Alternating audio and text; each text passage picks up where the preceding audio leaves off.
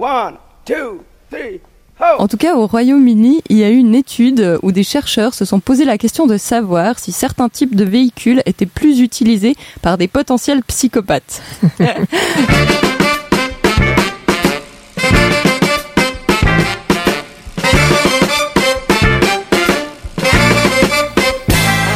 Salut tout le monde, vous écoutez Pause Vélo, l'émission dédiée au vélo taffeur, l'émission dédiée au vélo, l'émission qu'on a rien à foutre du prix de l'essence. Je suis un peu hautain aujourd'hui Lilou, hein. t'as remarqué? Ouais, j'ai remarqué, ouais. Ça va Lilou? Ouais, nickel, et toi? Ouais, je suis heureux, tout va bien. Je, je papillonne, je sais pas pourquoi, je suis, je suis plein de bonheur.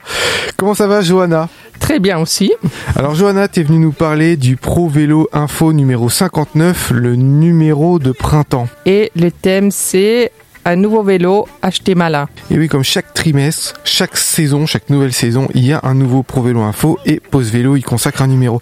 Donc tu signes l'édito, Johanna, et tu commences par une phrase mystérieuse parce qu'il se cache quelque chose derrière. Tu as écrit « Mon vélo tourne mal, j'en souhaite un nouveau ». Et il y a un message subliminal. T'as capté, Lilou Mon vélo tourne mal, j'en souhaite un nouveau.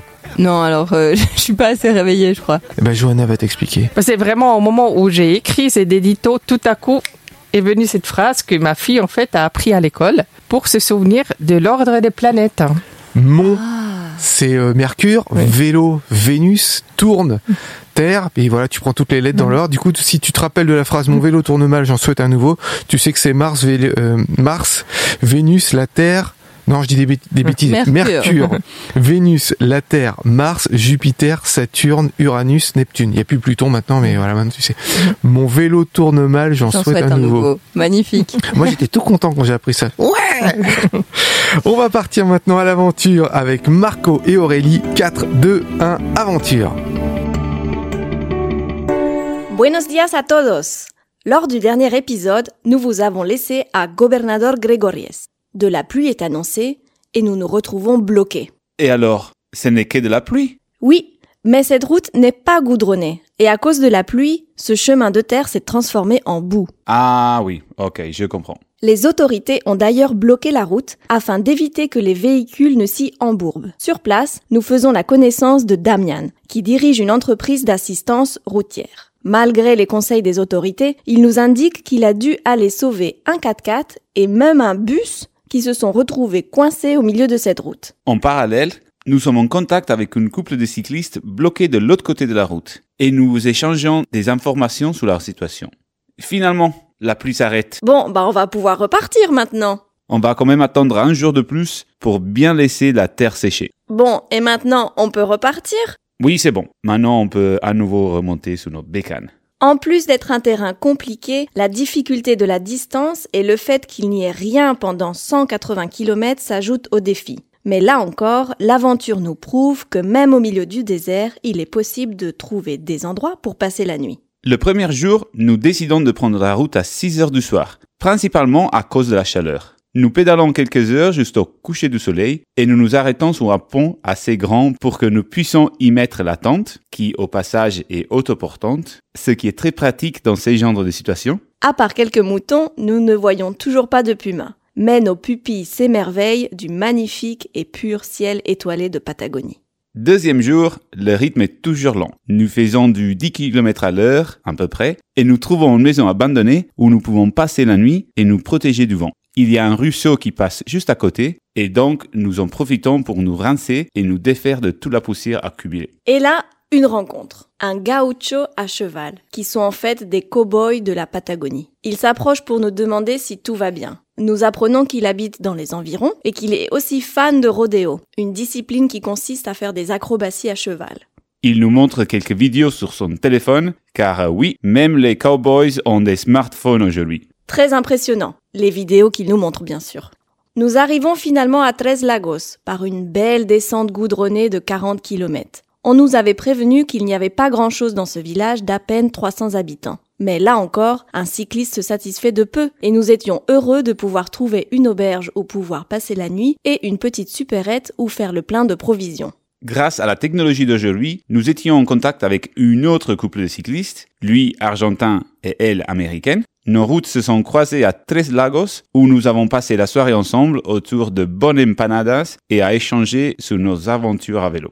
L'heure est venue d'aller se reposer. Demain, dernier coup de pédale avant d'arriver à El Chalten, où se trouve le parc national des glaciers.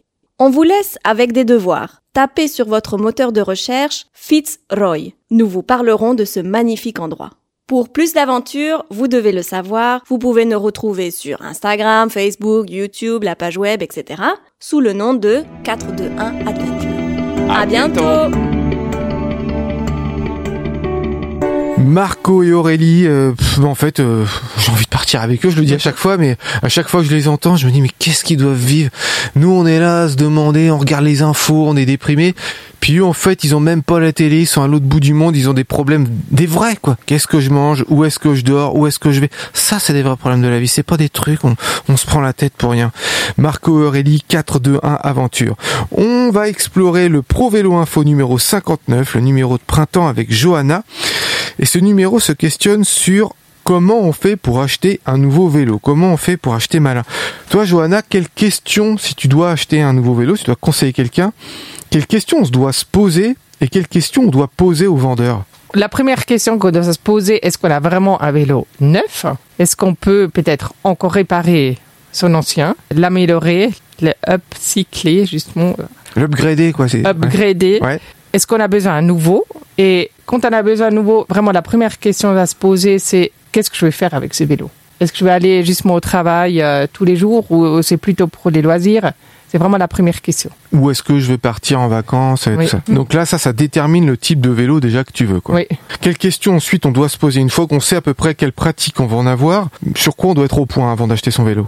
Alors vraiment, après le deuxième, c'est vraiment aussi la taille du vélo. Oui. Donc c'est Ah, par parce rapport que vraiment, pour être bien sur un vélo, il faut qu'il soit à notre taille. la morphologie. La morphologie et après, bon, après vient tous les réglages fines, mais vraiment le cadre, la taille du cadre, ça c'est vraiment aussi euh, en fait le point essentiel. Ensuite, il se pose la question de l'équipement. Euh, selon où on va, ce qu'on fait, euh, la, fréquence avec laquelle on utilise. Qu'est-ce qu'on a? Est-ce qu'on prend un beau casque avec des lumières? Est-ce qu'on prend, je sais pas, une cape contre la pluie? Déjà, ça on prend un casque, Eric. Hein tu- Ouais, parce que Hein? ça n'est pas obligatoire, mais il Bon. faut le faut le recommander. Pour le casque, ça c'est encore ça c'est la protection, protection individuelle. indi- individuelle. D'abord, on va se poser qu'est-ce qu'on a besoin sur mon vélo? Par exemple, tout simplement un porte-bagages. Mhm. C'est quand même assez pratique. Oui. Est-ce qu'on a besoin d'un pied? Parce justement, j'ai juste rencontré quelqu'un qui devait poser son vélo contre une façade parce qu'il avait À pas la de pied. béquille. Ouais. Alors là, la béquille, justement, il a des, des choses, des équipements vraiment de base où on doit se poser la question est-ce qu'on a besoin? Moi, je, je conseille quand même pour la plupart des, des utilisations, on a besoin, même si ça ajoute bien sûr du poids. Ouais, c'est vrai que si on prend son vélo pour le loisir, par exemple, on n'a pas besoin de garde-boue. Par contre, si on le prend pour aller au travail, on va, on va, on va partir tous les jours, on va pas se poser la question de la météo, donc là, le garde-boue est... Et même les garde-boue, si on veut aussi faire des tours un peu plus longs, on est quand même assez content d'être un peu protégé et pas avoir Ouais. les derrière là un peu tout euh, Oui, parce qu'il mouillé. il peut faire beau le jour où on décide Oui. de partir, mais euh, le sol peut être mouillé. Oui. Oui, c'est vrai, c'est vrai. Et puis après, il y a une question du euh, des, des matériaux. Euh, Est-ce qu'on veut un vélo en acier, en carbone, euh, ou, ou- enfin en carbone Attention, faut avoir le, le budget ou en aluminium, quoi. Ou est-ce qu'on pense au développement durable quand on achète un vélo? Là, il y a plusieurs réflexions. Bien sûr, justement, le durable. Bon, le durable, c'est vraiment un vélo qui dure. Ça, c'est déjà la première chose. Acheter un vélo aussi avec des bons composants qu'on peut utiliser euh, plusieurs années et qui peut déjà casser après, après un an. Après, pour le cadre, c'est si on reste ici en Suisse et si on a justement des points de réparation qui peuvent faire un peu tout, c'est une chose. Mais si on part vraiment plus lointain, là, c'est vraiment le vélo en acier normalement qui, qui vraiment le passe, les vélos passent partout, qui peut être réparé partout. Alors moi, je vais peut-être pas être sympa avec les vendeurs de vélos, mais c'est moi, je suis plutôt vraiment vélo de seconde main, quoi. Je pense pas que je m'achète un jour un, un vélo qui soit euh, neuf, ou alors vraiment un vélo électrique, parce que là, je pense qu'un vélo électrique, c'est quand même pas mal qu'il soit neuf, euh, parce qu'il peut y avoir plein de trucs qui déconnent dessus, mais aujourd'hui, il y a tellement de vélos de seconde main euh, qui sont nickel, puisqu'un vélo, euh, allez, on va dire un vélo qui a été vendu, qui est sorti de la, de la boutique, qui a plus d'une vingtaine d'années. C'est un vélo qui est euh, immortel, quoi. Oui. Bon, on a introduit un petit peu de l'obsolescence programmée Mm. aujourd'hui dans les vélos. hein. Hein, Il y a des trucs, euh, machin électronique, à ch- changement de vitesse électronique. Mais ou- non. Ouais, mais si, t'as ça. hein. J'ai essayé, c'est super pratique le changement de vitesse électronique. Mais quand ça bug, quand ça bug, quand t'as plus d'électricité, je sais pas. D'ailleurs, je sais pas comment s'alimenter au niveau euh, en électricité. Mm. Je, je sais pas. Ah, je préfère qu'on sait un truc simple et puis quand je suis capable de le réparer moi-même, quoi. Mais oublie pas, même si vous optez pour un vélo se- seconde main, posez les mêmes questions que si vous voulez acheter un vélo neuf. Qu'est-ce que l'utilité et euh, aussi vraiment la taille du cadre et pas tomber justement sur le, le, le premier offre qui nous semble justement parce que le prix est plus bas nous semble alléchante parce que là on n'est pas dans la durabilité non plus. Et puis euh, surtout si c'est un vélo de seconde main, s'assurer que tout est nickel parce qu'on peut faire un petit tour de 10 minutes avec et dire bon ça va, puis en fait s'apercevoir très rapidement à la longue qu'il y a un problème avec les vitesses, avec les freins et finalement des fois on peut avoir pour plus cher de réparation à faire dans l'année qui suit l'achat que dans l'achat du vélo euh, qu'on a acheté euh, 50 balles. quoi. Et là, je fais un peu pub justement pour les bourses au vélo organisées par ProVélo. Parce Oui. qu'on est tous aussi des spécialistes un peu dans, justement dans ces questions-là. Alors, euh, allez aux bourses, parlez justement aux membres ProVélo qui sont là pour vous donner les conseils. Parce que justement, acheter un vélo euh, par Internet, Au moins là, quand tu fais une- sur une bourse au vélo, tu peux le tester, tu Oui. l'as Oui. à la, la hauteur de la selle, tu vois s'il y a des défauts ou pas quoi. et tu peux sympa. comparer aussi avec d'autres vélos. Ouais, voilà, et c'est super sympa les bourses Mhm. au vélo. Ouais. Bah d'ailleurs, velook.fr, si vous voulez vous renseigner sur toutes les bourses au vélo, velook.fr, là vous savez où est-ce qu'il y en a partout à droite à gauche. Et pour la Suisse. En France, hein. Et, et pour la Suisse, tu as Pro Vélo qui, est- qui recense aussi, euh, qui fait Oui. pas mal de bourses. D'ailleurs, j'ai demandé à Velook, hein, ils sont, il est ok pour recenser les bourses à vélo de Suisse. Ce serait cool d'avoir un site facile d'accès où tu sais où est-ce qu'il y a une bourse à vélo dans ton coin, quoi. On va continuer à explorer le Pro Vélo Info. C'est une lecture de Quentin. Est-ce qu'il faut pédaler plus pour émettre moins de CO2 L'achat d'un vélo peut être motivé par des raisons écologiques. Que faut-il savoir? À quoi faut-il faire attention? Quelques pistes de réflexion. L'environnement est une bonne raison pour se remettre au vélo au printemps 2022. Depuis le début des années 2000, le secteur des transports est le plus grand émetteur de CO2 de notre pays. À l'origine de près d'un tiers des émissions, il devance les secteurs du bâtiment et de l'industrie. Si les impacts environnementaux du vélo sont faibles, les chiffrer avec précision est difficile. Quantifier l'empreinte carbone d'un produit, on parle également d'analyse de cycle de vie, est complexe, et le résultat dépend des limites du système considéré, de la durée et de la fréquence d'utilisation de l'objet, de l'énergie grise nécessaire à sa fabrication, de la gestion de sa fin de vie. Vélo conventionnel et train en pôle. Selon des données compilées par la WWF suisse, le vélo conventionnel et le train sont les deux moyens de transport les plus écologiques derrière la marche à pied. Ils sont chacun à l'origine d'émissions équivalentes à 8 grammes de CO2 par personne et par kilomètre. Le vélo à l'assistance électrique échoue au pied de ce podium écologique avec 16 grammes. Il devance toutefois les transports publics, dont la moyenne des émissions suisses se situe à 25 grammes. Les voitures, même électriques, finissent loin derrière. La Fédération européenne des cyclistes s'est amusée à inclure l'impact du régime alimentaire du cycliste dans le calcul. C'est un peu chercher la petite bête, car nous avons tous et toutes généralement suffisamment de réserves pour nos déplacements à vélo quotidien.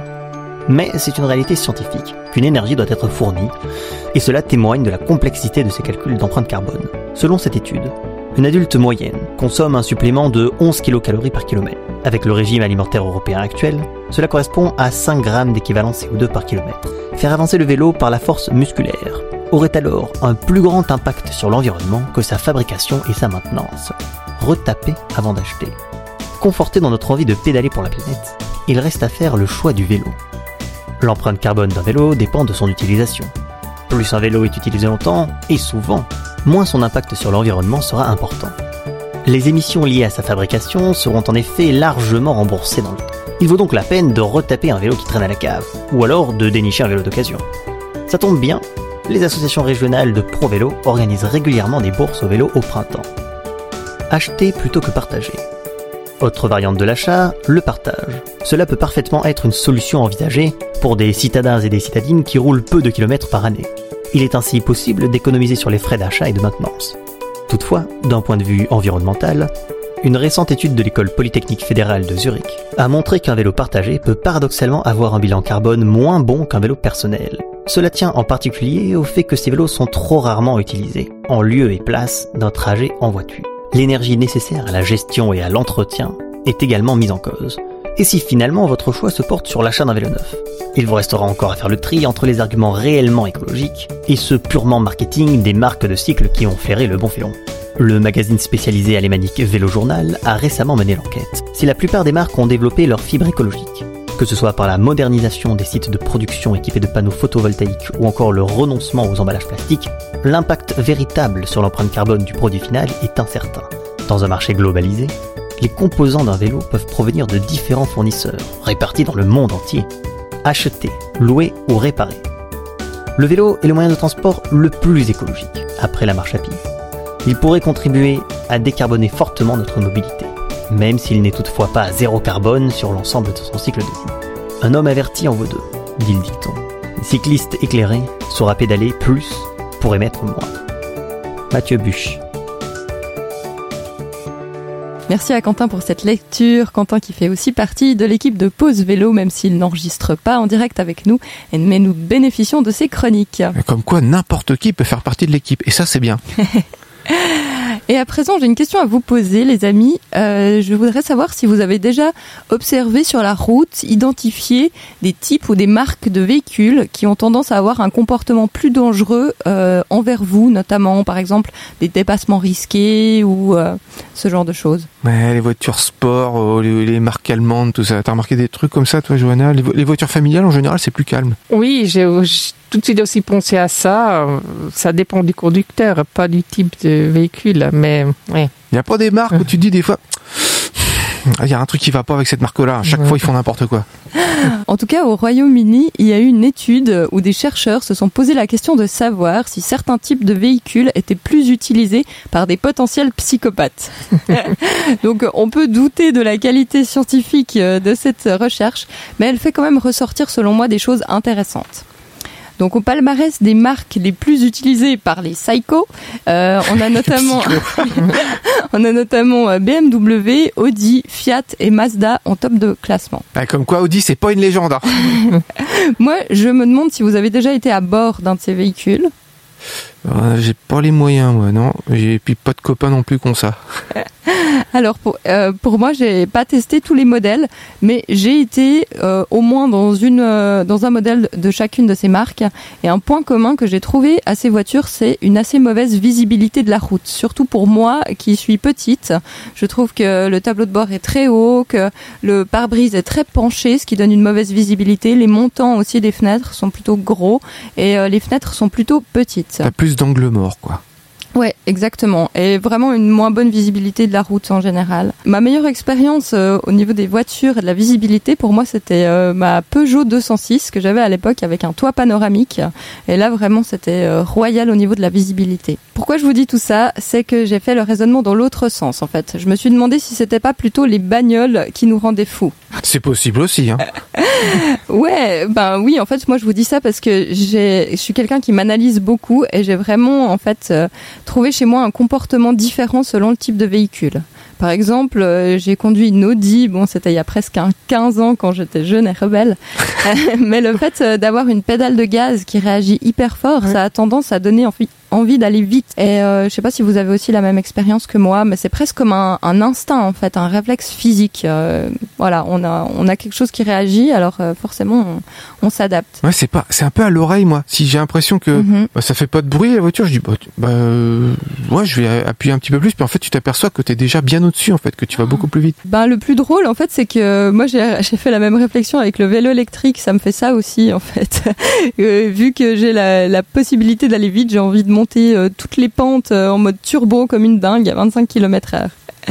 Alors, j'espère qu'un jour, j'habiterai à Amsterdam et que j'aurai un petit torpedo sans prétention comme tout le monde.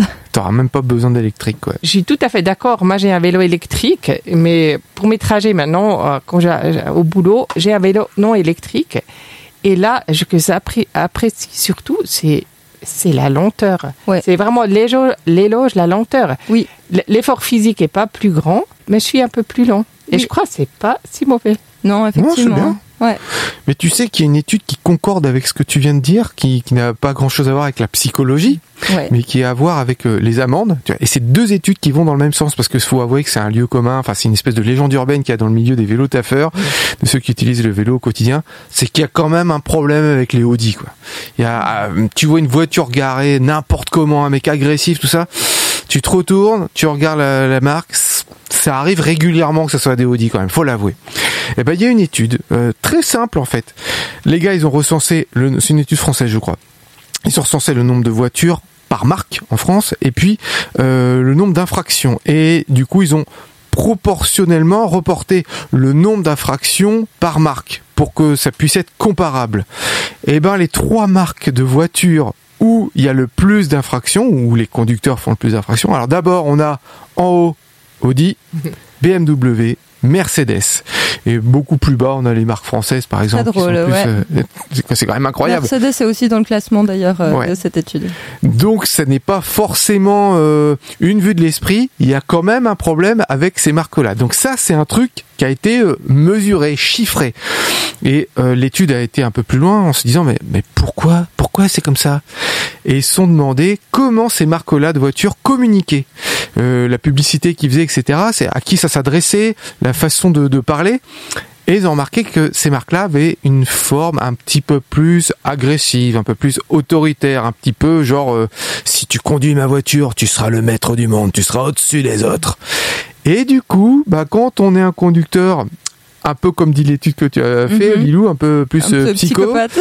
tu vas plus avoir tendance à choisir ces marques-là plutôt que euh, une Citroën, une Renault, une Peugeot. Ouais, ça c'est très intéressant aussi parce Voilà. que la pub est pour énormément hein, dans la, la façon de consommer. Ouais, souvent on dit qu'une pub ça ça force ça va pas forcément inciter euh, à faire vendre plus de trucs, mais ça va rediriger les parts de marché. Et ben là voilà.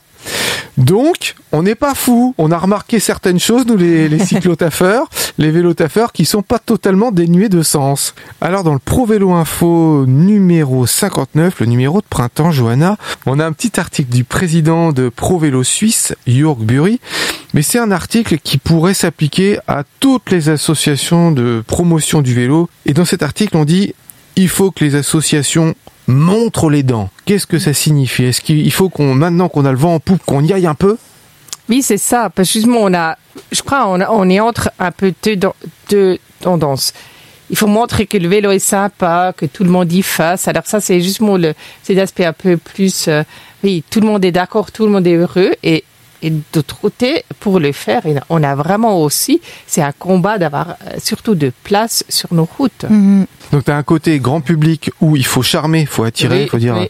fais du vélo, tu seras beaucoup plus sexy. Oui. Ce qui est vrai. C'est plus, hein. est heureux, Et heureux, justement, et tu fais du bien à- au monde. Et puis tu as un autre combat en parallèle avec euh, les autorités, les politiques, les aménageurs, où, où là, il faut plus montrer les dents. Oui. Et là, en ce moment, là, il faut le faire vraiment, là. En principe, il faut faire les deux. D'ailleurs, ça va parallèle. Plus qu'on peut charmer les, les gens à faire du vélo, plus il a des cyclistes sur, euh, sur la route et ça fait une pression, disons, naturelle sur justement ces milieux politiques où justement on va on lutte vraiment pour notre espace. C'est clair, on la lutte aussi euh, par la masse ou par le nombre.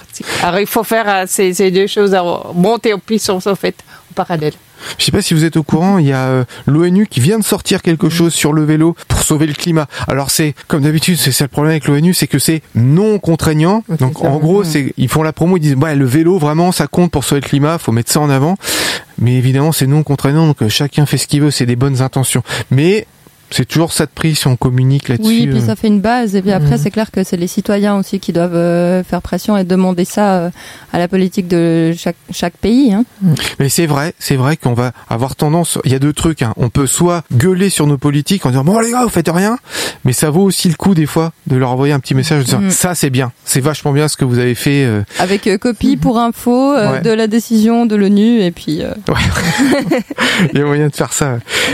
Moi, je me posais une question qui n'a pas grand-chose à voir avec le vélo, Johanna, mais euh, il y a plusieurs rubriques qui reviennent régulièrement dans le, le Pro Vélo Info, notamment une rubrique juridique. Et ça, je trouve ça vachement bien. Bon, c'est pas applicable partout, c'est selon la loi euh, suisse là, du coup, pour le Mhm. coup. Mais comment on fait pour fabriquer le Pro Vélo Info? C'est quoi les étapes? On est une, euh, un comité de rédaction de quatre personnes où on discute d'abord justement du dossier. Qu'est-ce qu'on a envie de faire? Quel thème on veut mettre en avant? Ah oui, le sujet principal, le, thème de chaque principal, numéro.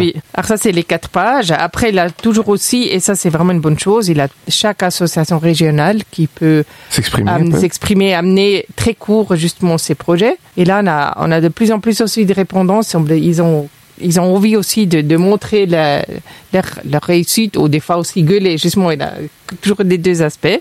Après, là, justement, on, est quand même le, le journal de, de ProVélo. Il a justement notre fêtière, ProVélo Suisse, qui a aussi deux pages. Ah oui, pour s'exprimer, pour dire Pour voilà ce qu'on est en train de faire. Et justement, par exemple, justement, c'est cette rubrique juridique, il est quand même très utile. Et justement, si on dit aussi montrer ses dons, des fois aussi on pouvoir justement euh, avoir des lois, euh, s'appuyer sur le là, les lois. Ouais, Alors, euh, ouais. Oui, les gens, quand on leur euh, cite des articles de loi, ça les calme plus facilement. Oui, oh Ouais. oui, ça, ça marche. ça. Et après, justement, on a toujours aussi une rubrique, c'est je pédale à, parce que justement, c'est toujours intéressant aussi de voir euh, comment ça se passe à vélo dans d'autres lieux. Ah oui, je pédale à telle Oui. ville, euh, tel truc. Là, c'était Bâle, c'était vraiment aussi là, une ville pionnière pour le vélo. Oui. Mais ça peut aussi être euh, une, une ville à l'étranger. Alors, si vous connaissez quelqu'un, ou si vous avez aussi envie de, de nous raconter votre vécu euh, de cycliste, vous pouvez nous adresser à, à, la, à la rédaction. C'est vrai, c'est ça qui est sympa, c'est que quand on a une bonne idée, un bon truc, et qu'on sait un peu écrire, on peut proposer des articles au Pro Vélo Info. Oui. Parce que c'est principalement bénévole, hein, Pro Vélo Oui, Info. oui, c'est bénévole. Et puis il y a, euh, moi j'aime bien cette petite chronique, les nouvelles d'ici et d'ailleurs de Claude Martalère, où lui euh, il reprend tout plein de petits trucs qui se passent à droite à gauche, des petites brèves là, et je trouve ça vachement sympa quoi. Oui, parce que justement, il faut quand même aussi avoir euh, du plaisir et justement, ça montre un peu que il a des, des choses des fois incroyables, fous, euh, étonnantes, tragiques aussi qui se passent euh, avec des cyclistes ou pour des cyclistes ailleurs.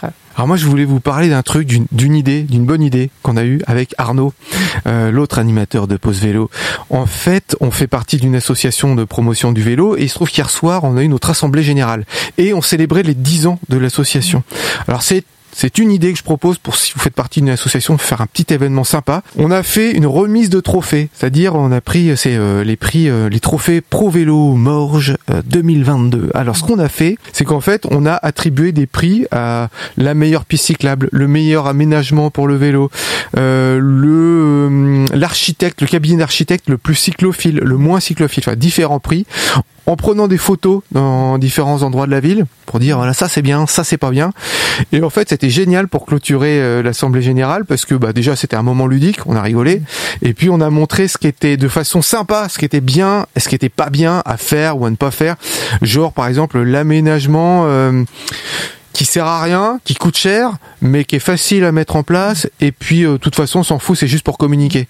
Il y avait des, voilà, des, des trucs comme, on, sait que ça a coûté cher, ça sert absolument à rien, mais c'est pas grave. Pour la municipalité, c'est cool, ça fait du bruit, comme ça ils peuvent dire qu'ils ont fait quelque chose pour le vélo. Voilà, on a souhaité mettre en avant les choses sympas à faire. C'était rigolo. Tout le monde s'est marré. On n'a pas passé beaucoup de temps finalement à le faire. On a bu un coup pendant une heure et demie. Tac tac, on a écrit les trucs. On a été tourné ensuite faire les photos pour euh, pour proposer les diapos en même temps. Et franchement, ça a détendu l'atmosphère. Ça a montré de façon sympa ce qu'il faut faire, ce qu'il faut pas faire. Je le recommande à tout le monde parce que le rapport temps passé sur résultat, euh, il est formidable. Et c'était quoi le nom de votre prix? Le nom de votre cérémonie? On n'avait même pas fait ça, hein, si tu veux. Et on a même réussi à faire applaudir Poutine là-dessus. Parce que notre dernier prix qu'on a fait remettre par applaudissement, c'était celui qui en a fait le plus pour le vélo dans le monde en 2021 et euh, enfin en 2021 en 2022 et du coup c'était Covid-19 pour avoir bloqué toutes les voitures et mis en place les, les, les pistes cyclables temporaires, les conducteurs automobiles euh, pour créer des bouchons puis finalement euh, bah, ça marche Motiver pas les gens à faire, À faire du vélo. Ouais. ou Poutine pour avoir augmenté le prix de l'essence jusqu'à euh, 2,40€. Et finalement, par applaudissement, on a réussi à faire applaudir Poutine et ça, on en est assez fiers. Ah ouais, effectivement, bravo à lui. Peut-être juste me dire que on a aussi déjà fait ça à Provélo Neuchâtel et l'idée vient de Provélo Fribourg. Et ils ont des prix, deux prix. Alors c'est le rayon d'or et les pneus crevés. Ah oui, t'as, ou t'as, t'as le guidon d'or aussi euh, et le clou rouillé, t'as des trucs comme ça. Je crois que c'est pour Provélo ça qui fait ça, national. Donc c'est sympa à faire et franchement c'est super efficace. Et puis on- bon, on aurait voulu avoir un peu plus de monde, mais genre tu veux faire venir les élus, tu veux faire créer un moment, c'est un petit peu du théâtre quoi. Franchement ça marche. Et ben voilà les copains, si on n'a rien d'autre à ajouter, on va se quitter là-dessus. Et n'oubliez pas les copains, pour sauver l'humanité, Faites du vélo